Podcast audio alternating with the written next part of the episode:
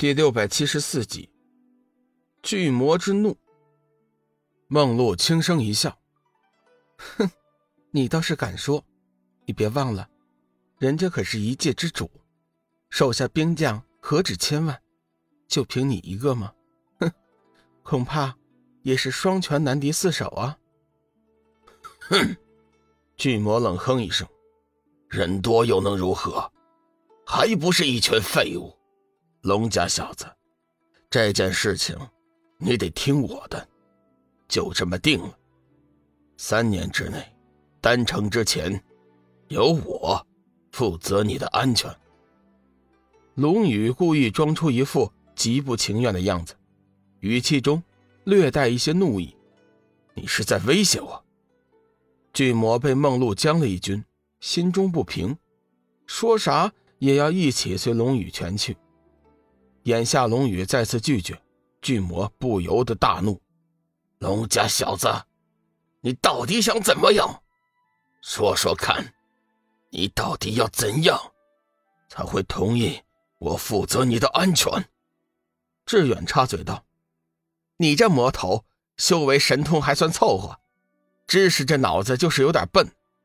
我家老大的意思其实已经很明显了，你居然还没有明白他的意思。”巨魔闻言，急忙道：“龙家小子，你是什么意思？小和尚，你快快道来。”志远咳嗽一声，清了一下嗓子，道：“我家老大的意思其实很简单呐，有你跟在他身边，他将会更加的危险。”混账！巨魔怒道：“有我巨魔做了龙家小子的保镖，这世上……”还有哪个不长眼的和他作对呀？志远笑道：“呃，这个不长眼的修为神通那也是很厉害的，据说可是上古巨魔，脾气坏，智商低，谁知道他会不会突然和我家老大为难呢？”是谁？巨魔先是一愣，随即又明白了是怎么回事，眼中顿时闪过一道杀意：“小和尚。”你是在拐着弯的骂我？你想找死吗？说着，一股强大的气势瞬间向志远涌去。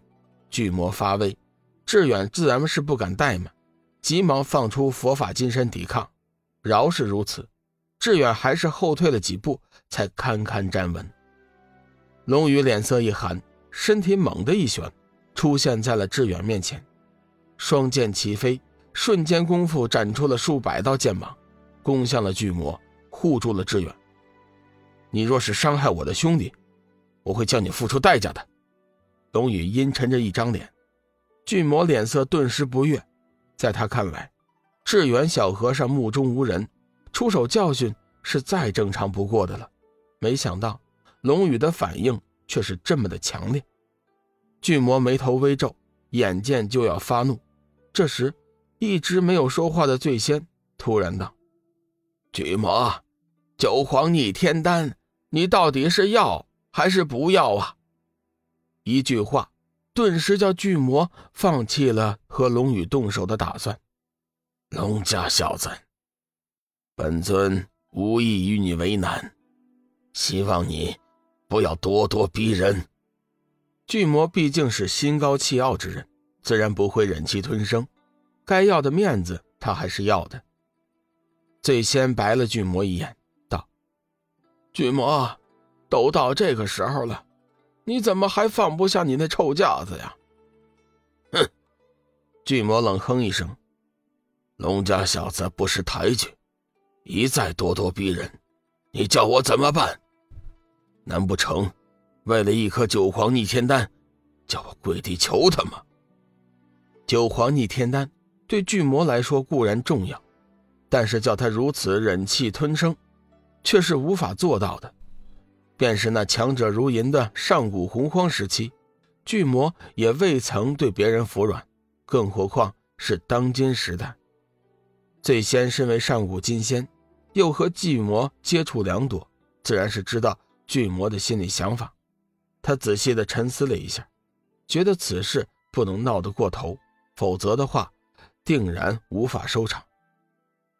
巨魔，小雨之所以不同意你跟在他身边，无非就是怕你依仗着自己的修为神通左右他的意志，干扰了他的正常生活。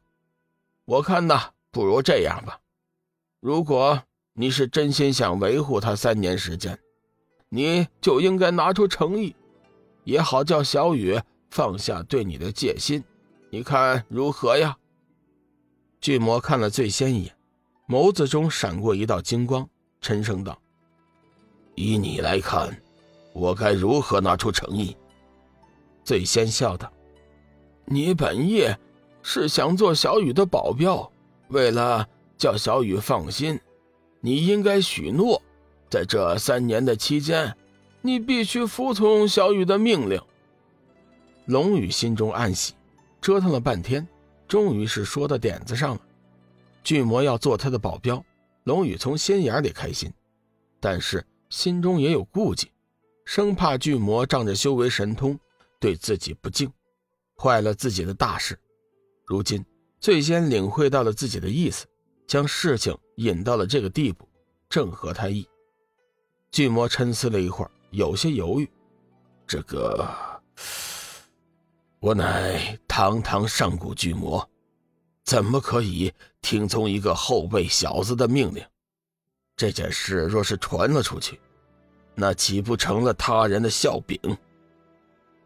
醉仙苦笑一声：“ 如此说来，呃，这件事情就没得商量了。”志远也是趁机道：“巨魔，你根本就没有诚意，做保镖也是你自己说的。”如今你却拒绝服从我家老大的命令，前后一丝矛盾，完全就没有一丝诚意。龙宇却是不发一言，静静的看着巨魔。